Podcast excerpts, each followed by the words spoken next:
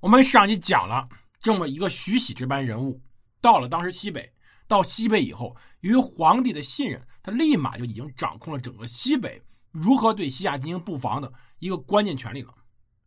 徐喜到西北以后，他最重要一点在于哪儿呢？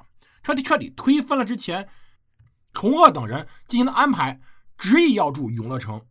当时大将高永亨说呀：“城小人寡，又无水泉，恐不可守。”这话是比较靠谱的。永乐这个地方依山无水，是靠着城外无定河提供饮用水的。对于防守上，这种城是非常危险的。但徐喜需要一个地方来展示自己能力，所以呢，他不可能完全遵循之前崇鄂的建议，他必须要修永乐城。那问题是？他等于拿着自己，拿着自己的前途，拿着这修成的几万人，拿整个大宋边防在赌赌，我能成，成了我封侯拜将，不成呢，不成无非一死，甚至死都轮不到他。而这个时候，我们来讲讲随后发生的大祸。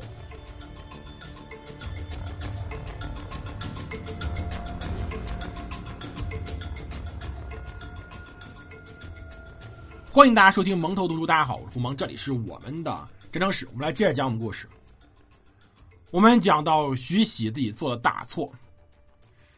首先，我们得说一个问题啊，徐喜这个人是不太知兵的。他呢，作为一个文学参谋，作为一个发出主意、做参谋的人可以，但他在前线，他不怎么知道如何打仗。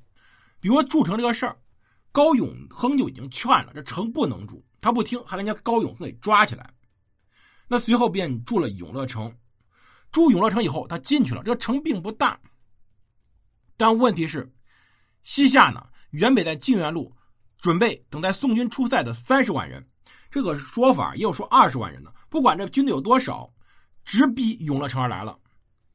当时高永亨的兄弟高永能请求西夏没有结阵之前要先突袭一把，但是徐喜不听，以万人阵于下，而自己坐于桥门执黄旗。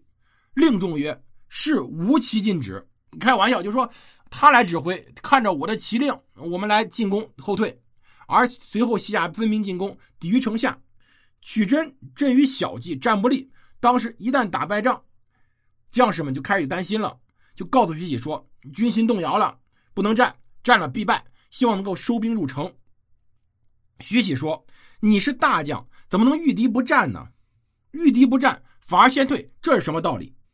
而就在徐喜这犹豫之际，当然西夏已经派自己的骑兵渡河了。当时外面不是永定河吗？这骑兵就是我们所说的铁鹞子。这铁鹞子是当时西夏的铁骑，它怎么来呢？说法不一。铁鹞子这个名字呢，最早来源契丹的鹞子，实际上就指的当时契丹的一种骑兵。西夏铁鹞子的名字应该是从辽国搬过来的，把自己国内精锐的铁甲骑军也叫做铁鹞子。它是一种典型的重甲骑兵，人马披皆披甲。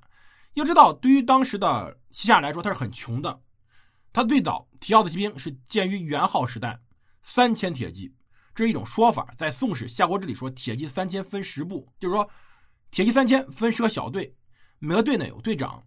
但是呢，这铁鹞子骑兵的盔甲并不是随时能有的，很多时候都是从李德明时代通过自己的积累一点一点打出来的。盔甲是很贵的东西，而西夏的盔甲就更昂贵了。他们是几代人记了下来铁鹞子骑兵的盔甲，所以非常非常珍贵。所以铁鹞子也是整个西夏战斗力最强的一支骑兵。铁指的是他们皆披铁甲，鹞子比喻这种骑兵迅猛如鹰鹞一般。而等到铁鹞子已经过河，开始在平地上开始冲阵的时候，这个时候徐喜本人的犹豫就倒了大霉了。宋军以步兵为主，骑兵不多，更没有什么铁甲骑兵，因为铁甲骑兵得选良马。因为那马要背着甲，背着人，还背着人的甲是很重的。要这时候能跑起来，马得足够的强力。而等到提奥的渡河以后，就开始向当时北宋军队冲阵了。而北宋军队里面，当时他们的福元路选锋军最为骁锐。选锋就是从整个这一路里面跳出来最精锐的一支部队，我们可以认为是整个军队里面的英雄连或者英雄团这种感觉。但结果呢，这一仗。提奥子正面冲阵，而徐喜自己安排又不利，导致提奥子一冲，选风直接溃了。我们要知道啊，在宋朝时候，宋朝的士兵战斗力并不弱，尤其细军反复与西夏搏斗，战斗力不弱。这仗这就是一将无能，累死三军。选峰直接被打崩溃，打崩溃以后开始争相入城，随后选峰奔入城，后阵也乱了，而夏兵乘机进攻，宋师大溃。当时将校寇伟、李思古、高才士、夏衍、程伯古等人，以及使臣徐十余人与士卒八百人皆没。许真只能率残兵入城，而当时这个地方在进攻过程中，曲真手下丧马八千匹，八千匹马。北宋是很缺马的，这一仗把骑兵快打没了，而随后西夏兵便凭借地庞大兵力，不管他是三十万、二十万还是十万人，把这座刚刚筑成永乐城牢牢围住。而这个时候是九月初八，元丰五年（公元一零八二年的九月初八），沈括就上奏说西夏人已经把永乐给围住了。神宗呢便赶紧下诏给李宪、张世钜等人率兵救援，又让沈括呢与下人去商量，是不是能退军。退军以后，我就把永乐城这地儿还还给你们。而当时夏军围永乐城，周城数里都是夏兵在扎营。而当时游击已经开始进攻米脂寨了，并且把米脂寨的水源地给控制了。而此时将士呢昼夜血战，这时候问题来了，城中没水，要了死命了。不管你打多深，就打不出来水。这地儿是底下是没有地下水的，你打多深打不下来水。那城里面的人先渴死了一大半，甚至说喝马粪汁的。而此时西夏人还在以赴攻城。而此时我们要说啊，在上奏的过程中，我们要想这是过程中到底说这个事儿真实情况不知道。上奏过程中，当时沈括、崇鄂表示自己援兵以及所需要的各种补给全部被夏的游击所阻隔了。而这背后实际上什么呢？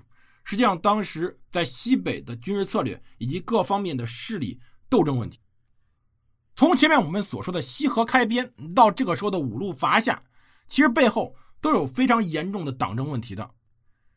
西河开边的时候，司马光、文彦博等人反对，而正面支持王绍的，实际上是我们所知道王安石。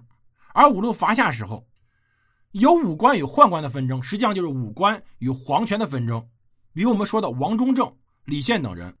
也有武将内部的争斗，比如当时福延路的主帅崇鄂、环庆路主帅高遵玉以及靖远路主帅刘昌祚，他们都有争斗。而高遵玉对于刘昌祚的打压，明显是一种完全失乎理智，就是为了斗争而斗争的一种结果。尤其是在靖远路原本是一个偏师来牵制西夏主力的，结果偏师先到灵州城下，这使得高遵义怕刘昌祚先攻城夺取自己功劳，所以各方面有意打压刘昌祚。而在这次永乐城的问题上，徐喜作为一个中央派出来的专员，他本人就是个参谋的能力，他全部的推翻了之前崇鄂筑城银州的建议，在永乐筑城。其实两个地儿离没有那么远啊，但是这个事儿明显是徐喜自己看到机会，想趁机获得军功，而全盘否定了当地的崇鄂的建议。那在这种情况下，在永乐城遭围的时候，崇鄂怎么可能会全力援助他呢？崇鄂等当地将领一直反对在永乐筑城，有客观的技术原因，其实也有本身主导权力的原因。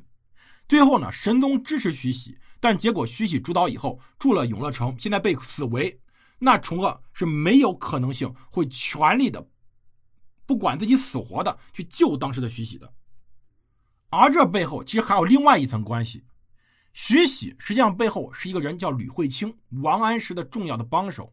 吕惠卿这个时候啊，他在元丰初年知延州，在任上最主要的事叫分化兵将。他认为藩军汉军各自作战不利于调集，主张藩军汉军混合结合，以五千人为一将，这样子就引起福延路的藩将不满。因为我们知道，当时的汉军，也就是北宋的汉人部队，其实国家部队，但番将不一样。番将的部队很多是部落部队，他们是世代的部曲。这个时候，吕惠卿这样做，不管他怎么想的，对于番将来说，都会认为你在夺我个人的部曲，夺我个人的资产。而高永亨，他本人，哎，就是里面争斗最激烈的一个人。没错，就是那个之前反对在永乐建成的。这个事儿背后还有这么一层关系：高永亨、高永能两个人都是军队的中流砥柱。徐喜在永乐筑城，他们反对打仗，他们。去指责徐喜，不管对还是错，徐喜其实不能打仗，但背后实际上有吕惠卿个人的主张，以徐喜的形式在这去勘察，而神宗呢没有考虑地方的情况，导致这条仗背后有大量的错综复杂的纠纷在内的，所以这个时候永乐城没人会救的，内部人心不齐，外部没人会救。当时曲真就已经考虑这城没法守了，咱赶紧跑吧，趁着兵器未竭，突围而出。我们不说徐喜到底怎么想的，他此时已经一根筋了。此城据要地，奈何弃之？且为将而奔，众心摇矣。曲真说呀，这不是我自爱啊，自己想要命啊。但是如果让你们都在这儿死了，那有辱国体啊。结果没办法，他不走。高永能呢，请李绩进捐金帛，目死士力战已出，也没人听。好。当月二十夜，大雨，西夏兵环城急攻，攻陷了城。高永能与帆部指挥马贵最后力战而死。徐喜、李顺举、李济被乱兵所杀。曲真和将校王湛、李普、吕整等最后呢强行的跑了出来，最后获免了。这一仗，番汉关共二百三十人，兵两万三百人，全军覆没。可以说，两万多人，两百多个将领，全部都死在这个徐喜手上。我们前面说了，徐喜在这儿确实他有很多问题，但是问题在于你不了解边境地区，你不了解边境怎么打仗，你也不了解边境这些人到底在想什么，你就去瞎指挥，把本身已经在其中存在的矛盾更加激化，导致最后打仗打到最后，你在这儿瞎指挥，没有人来帮你，而且你又不懂打仗，人家给你建议你又不听。徐喜就是一个军事玩票的，没什么军事能力，硬要在前线作战指挥，结果把自己命折进不不说，还把整个几万精兵全折进去了。要知道，这次死的人并不是说简简单单的一些民夫啊，里面有大量当地的一些精兵的，还有大量的军官的。李顺举这么一个皇帝的太监，他最后怎么说呢？他最后死前把自己的衣襟撕开，拿血写的。臣死无所恨，愿朝廷勿轻此贼。十月初一的时候，神宗得报，涕泣悲愤，为之不食。早上的时候，对大臣痛哭。大臣看皇帝哭成这样，都没法仰视。神宗这一次彻底把自己心气儿打没了。神宗是个非常有心气儿的皇帝，这次身心气儿彻底没了。而这一系列战争导致什么？导致死伤超过六十万人。就前前后后整个的作战死伤超过六十万人，其中包括有官军，包括有那些配合的番兵，有熟枪，包括有各地的保甲，有老百姓。而至于花的钱，那是无以计数的，不可胜计。所以神宗才知道边臣不足任，深悔用兵。所以我们回过来说啊，之前复辟希望皇帝二十年不用兵是有道理的。这个国家到这个份上，里面有很多很多各样的问题，皇帝在宫里面。根本无法具体了解，除非皇帝亲自率兵到前线，很多事他知道。但是宋朝皇帝有几个人敢率兵到前线的？没几个呀。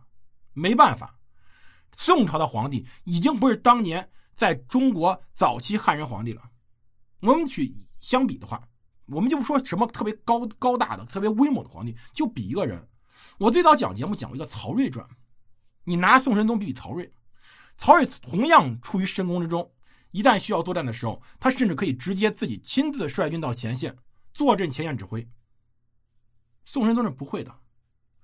如果你真的想打的话，你自己肉身能到西安去呢？如果他当时真的能到西安去，到京兆府去，很多事就好办很多。但问题是你遥控指挥，你根本控制不住。边境上那么多人，有各种各样复杂复杂利益，你这样做最后只能导致一个非常严重后果。这个后果便是全面的崩溃。而这只是开始而已。我们下期来讲讲兰州之战。感谢收听，我们下期再见。